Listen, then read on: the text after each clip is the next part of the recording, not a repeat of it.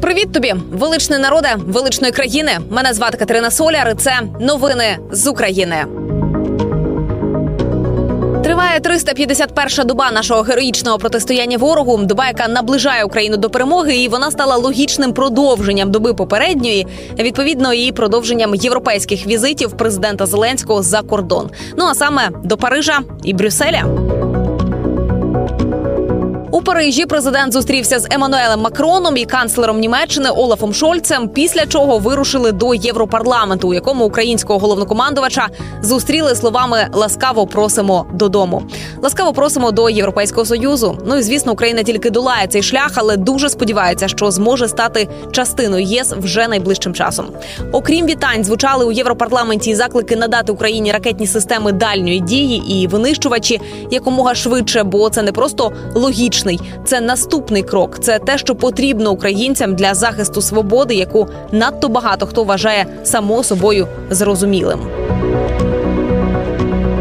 А поки ми намагаємося час прискорити, Путін намагається той час затягнути, сподіваючись, що, хоч він на його боці, той, якому 70 років, думає, що час на його боці. Ну а тягне він цей час, бо вважає, що Україна і Захід вичерпаються раніше за Росію. От наївний нашої віри, сили та завзяття вистачить на всі наступні покоління. Лише уявіть, що й досі, майже рік він думає, що зможе бомбами змусити Україну сісти за стіл переговорів. Часом Нідерланди викликали посла з Росії, і причиною цьому стала причетність Путіна до авіакатастрофи MH17. Зокрема, є докази того, що лідер РФ особисто прийняв рішення про надання терористам ЗРК Бук, яким вони збили літак. Боїнг 777 летів з Амстердаму в Куала-Лумпур, і Він був збитий над Донеччиною у липні 2014 року. На борту було 298 осіб, і всі вони загинули через Путіна. І ще один цікавий факт, який оприлюднила вже японська розвідка. З початку великої війни в Україні було знешкоджено понад 20 російських генералів. Ну ця цифра дуже висока. Колишній начальник штабу наземних сил самооборони Японії Кіофумі Івата пояснює це перевагою українців у кібервійні, що дозволяє дізнаватися про місце знаходження воєнноначальників. Ну а також російською тактикою відправки генералів на фронт, плюс забагато воєначальників у російської армії. Ну так, от зсу їх і проріджують.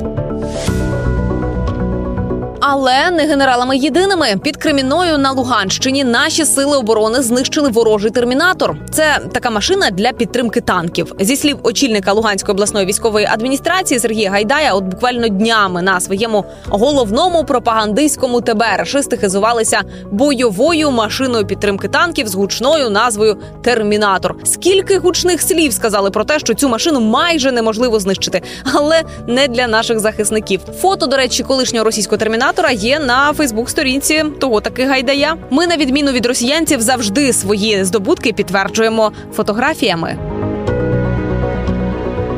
Ну а що ж тоді загалом залишилося на Росії? Ну за підрахунками аналітиків на болотах може бути ще десь 1800 танків, майже 4 тисячі бронемашин, 2700 артилерійських систем, 810 радянських РСЗВ, таких як град і смерч, 400 винищувачів і 300 вертольотів, готових до нової хвилі атак. Ну і все це разом із сотнею тисяч військовослужбовців, яких зібрали на сході країни. Тож найближчі 10 днів Україна очікує нового великого вторгнення. За Перебрікова фар фаршу буде більше. От чого на Росії немає, так це самоповаги та бажання жити. Тому не варто очікувати від них повстання. Якщо щось і можливе на Росії, так це не осмислений протест. Ну простіше говорячи, бунт, який закінчиться зміною режиму. Народонаселення Росії сотні років жило у рабстві, а значить, там інституційно немає ані демократичних практик, ані досвіду супротиву. Але бунт все одно буде. Це питання часу.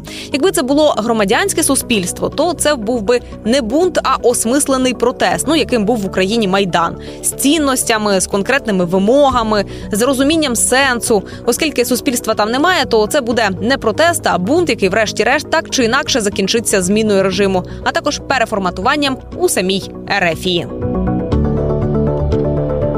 Ну і тим часом продовжують надходити новини з Туреччини, зокрема від наших рятувальників, які вирушили на допомогу у розборі завалів. І там під завалами у Туреччині можуть перебувати і п'ятеро українців. МЗС та посольство активно взаємодіють із турецькою владою задля їхнього порятунку. Як повідомили у міністерстві закордонних справ, наші консули вирушили у зону стихійного лиха і везуть теплий одяг, предмети першої необхідності, ліки.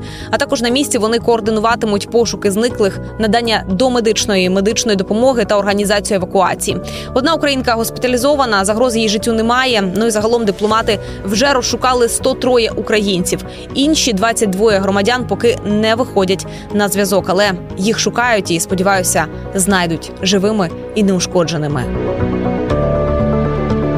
Поки ж дякую кожному, хто не втратив силу духу, хто допомагає Україні словом, ділом і коштами, хто підтримує збройні сили України і наближає українську перемогу. Ми сильні, ми вільні, ми незламні, як сама Україна. З вами була Катерина Соляр. Слава Україні! Слава українським героям і смерть тим клятим ворогам. Почуємось.